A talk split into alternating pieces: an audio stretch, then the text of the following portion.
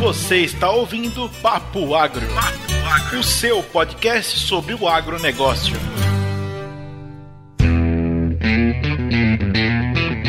Caramba, Késia Maria, ontem eu estava pensando há longínquos anos atrás, quando eu comecei a minha carreira depois de sair da universidade, e como era difícil eu entender o que, que as pessoas queriam que eu fizesse, qual era o meu objetivo, o que de fato era a minha missão ali naquele trabalho. E era difícil também pensar em como me desenvolver profissionalmente, tanto para me desenvolver como profissional, quanto para atender a demanda da empresa. Essas lembranças são boas, mas essas perguntas ficam na cabeça por muito tempo, não é? É verdade, Zé Neto, concordo com você, compartilho dos mesmos sentimentos e acredito que principalmente você citou o início da sua carreira, quando a gente é recém-formado, né, essas dúvidas elas são assim, esses questionamentos são saltitantes, né, são gritantes. Eu falo por mim que eu também me questionava muito sobre tudo isso que você citou. É verdade. E olha que faz, faz não faz muito tempo que você começou sua carreira, né? Mas eu imagino que para começar hoje em dia as dúvidas são muito parecidas com começar há muito tempo atrás. E, e veja bem, eu acho que é uma questão especial no agro, porque as empresas ainda não estão bem estruturadas. A maior parte das empresas do agro não tem um RH bem estruturado, não tem um plano de carreira bem definido, enquanto em outras atividades do, da economia outras carreiras já têm isso muito bem determinado, é mais simples entender os caminhos. No agro é tudo um pouco mais complicado. É verdade, né? Eu também concordo com você com relação a isso. As empresas do agro ainda estão desenvolvimento com relação à estruturação do RH, à estrutura organizacional. Eu acho que no meu caso eu tive um pouquinho mais de sorte, né, de ter a oportunidade de trabalhar numa empresa que tinha profissionais que a empresa também tem um interesse em desenvolver desenvolver, informar pessoas. E mesmo assim eu tive dificuldades nessa, nesse sentido, porém eu acho que a, a diferença foi isso, né? De ter pessoas que me ajudassem, me orientassem nesse sentido. E também a dificuldade que eu acredito muito dos recém-formados nesse sentido é que as universidades também não preparam os profissionais para entender que habilidades o mercado estão, estão esperando deles, né? Quando forem inseridos no mercado de trabalho. É, eu concordo que assim a formação acadêmica ou até nos cursos técnicos, ela é muito muito voltada para o técnico. A gente até tem um, teve um papo no Papo Agro alguns meses atrás que tratava desse assunto, desse foco na formação. Mas eu, eu quero colocar um tijolo bem grande nas costas dessas pessoas, desses agentes do agro, de nós profissionais, porque a gente também precisa se perguntar qual é a minha função, o que, que eles esperam de mim de fato. Não espera só as pessoas dizerem, vai lá, pergunta. Eu acho que é importante isso. E talvez a gente tenha algumas, alguns dados aí que possam ajudar.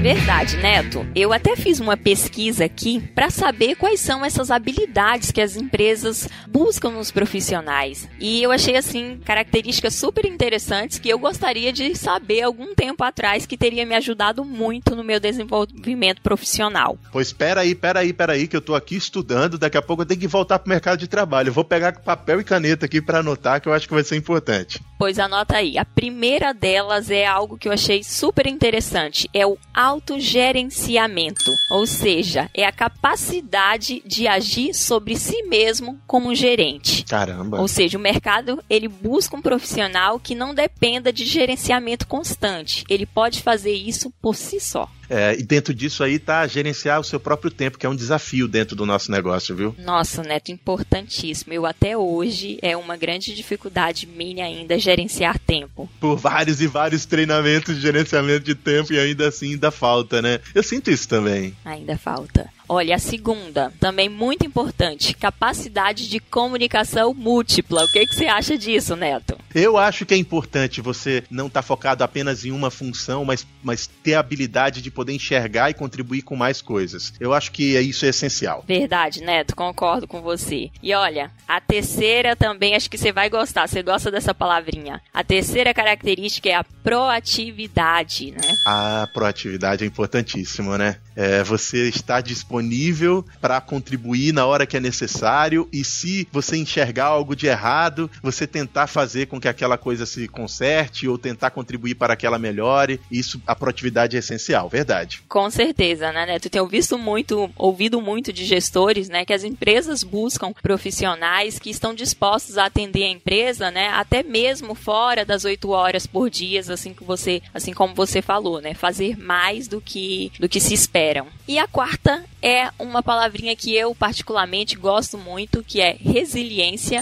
e acredito que não só para a vida pessoal, mas na vida profissional também é importante que a gente seja resiliente. É verdade, maleável, né? Você conseguir se adaptar e conseguir é, reagir às coisas que acontecem no momento que, ela, que acontece. Isso é uma é realmente um negócio importante. É a resiliência ela garante, né, que o profissional ele consiga vencer qualquer pressão, tornando-se cada dia mais experiente, mais forte, né? Principalmente diante dos desafios. É isso aí. Tô anotando aqui. Qual é a última? A última, essa eu digo que ela é importante hoje, amanhã e sempre. Educação continuada, né? Como em qualquer área da vida, não só na profissional, você não pode parar de estudar nunca. É verdade. E olha só, às vezes a gente está aqui falando de uma mídia que as, as, pessoas pouco conhecem, mas que facilita tanto, tanto o seu aprendizado. Gente, ouçam mais podcast. Ouça podcast quando vocês estão dirigindo, quando vocês estão dentro do ônibus fazendo o translado de casa para o trabalho, no retorno, na academia, porque isso é uma mídia que facilita essa, essa característica que as empresas esperam dos profissionais, hein? Exatamente. E ajuda você melhorar nessa característica que a gente acabou de citar da capacidade de comunicação múltipla múltipla, né? É verdade. Mas também me pergunto aqui, por que, que as empresas demitem? Por que, que os profissionais não ficam no emprego? Você tem alguma coisa para falar pra gente? Então, Neto, eu achei aqui também uma pesquisa super interessante da consultoria Robert Half. São os dados de 2014, mas acho que ainda são bem válidos, que citam as principais razões para os empregadores demitirem um funcionário. A primeira delas, no ranking né, dessa pesquisa, está o baixo desempenho com 34%. Em seguida, vem a falta de adequação à cultura da empresa, com 26%. Em terceiro, relacionamento ruim com a equipe, 16%. Em quarto, atrasos e faltas, com 12%. E, por fim, relacionamento ruim com o superior, 10%. E os outros 2% são outros motivos que não foram citados. Caramba, olha só. Parte dessa pauta que você citou aí é comportamental, é como eu me comporto, e parte dela também diz respeito a você saber a sua função de fato, ter clareza das expectativas da, do empregador.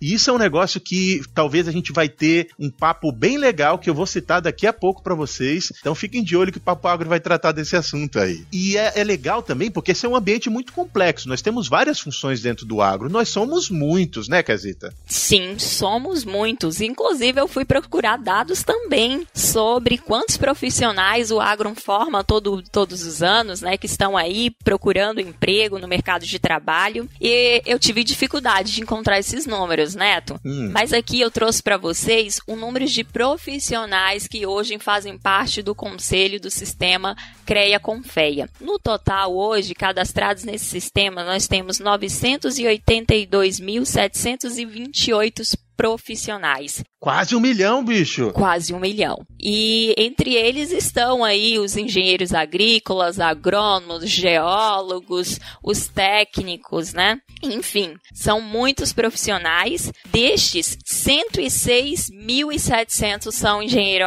engenheiros agrônomos. Somos muitos mesmos, hein, Neto? É, nós somos muitos, hein? Tomara que parte deles esteja ouvindo a gente agora no Papo Agro Podcast. E aqui me chamou a atenção realmente por papo que eu quero fazer a propaganda agora, o Mechan agora, que vai ser para tratar de todos esses assuntos que eu e Kézia estamos trocando ideia aqui nesse nosso episódio. E o foco vai ser boas práticas profissionais. E a gente espera muito ter vocês nesse novo papo semana que vem, para vocês entenderem as nossas visões sobre o que é ser um profissional e como que a gente pode trabalhar para você se desenvolver profissionalmente com mais eficácia. E a gente vai ter uma convidada especial, né, Kézia? Isso mesmo, José. Nós teremos uma convidada especialíssima, uma pessoa que eu admiro muito. conheci ela lá no CNA Jovem, é um programa de formação de liderança jovens no agro. É, ela se, se chama Stephanie Ferreira, é engenheira agrônoma também, instrutora do programa ABC Cerrado e técnica do programa Mais Inovação. Nosso currículo dela é extenso, viu, Neto? A gente vai falar mais lá no papo oficial e com certeza vocês vão gostar, apesar de ser bem jovem. A Stephanie é uma pessoa que tem uma,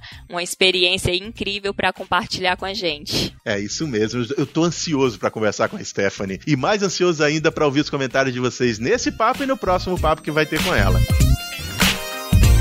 Pessoal, antes da gente se despedir, eu queria lembrar que a gente tem um papinho que fala um pouco sobre esse assunto, mas em outro foco, que é um papo que a gente lançou junto com o Breno e a Ana, que é sobre formação de profissionais. Então vão lá nos nossos episódios anteriores e ouçam esse papo antes de ouvir o papo com, com a Stephanie. Eu acho que é uma boa sugestão para a gente ir acompanhando o andamento dessa conversa aí sobre como ser um bom profissional dentro do agronegócio. Isso aí, pessoal. Eu já ouvi esse papo, olha, e vale a pena. Isso aí. Confiram lá Muito bem, pessoal. Episódio diferentão esse aqui. E vocês estão ouvindo uma voz que vocês já conhecem, mas vocês não costumam conhecê-la como hoster. Porque a Kézia está estreando. O primeiro episódio dela como hoster definitiva do Papago. Então, pessoal, estou aqui de volta. Eu voltei agora para ficar. Estou muito feliz de fazer parte desse time agora oficialmente, juntamente com essa equipe de profissionais e pessoas que eu admiro muito. Espero poder contribuir com o Papo Agro e aprender também com vocês. Acho que essa é uma oportunidade de me reciclar, de me atualizar e desenvolver essas habilidades aqui que a gente acabou de citar. Então, estou aqui agora oficialmente. Espero vocês lá no Papo Oficial sobre sobre boas práticas profissionais. Até lá, agrobeijos para vocês. Até mais, galera. Muito bem. Esperem o próximo episódio. Fiquem de olho nas nossas redes sociais. No Instagram, Papo Agro Podcast. No Facebook, no Twitter, Papo Agro. E nos agregadores de podcast, vocês nos acham como Papo Agro, separado. Vamos lá, ouçam a gente. Um abraço pra quem é de abraço. Um beijo.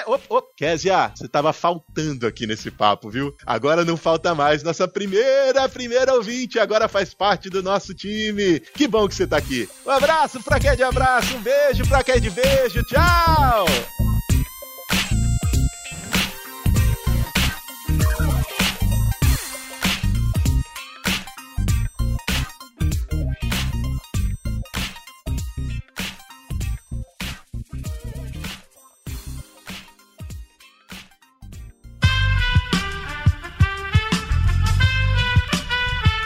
Este podcast foi editado por Aerolitos Edição Inteligente.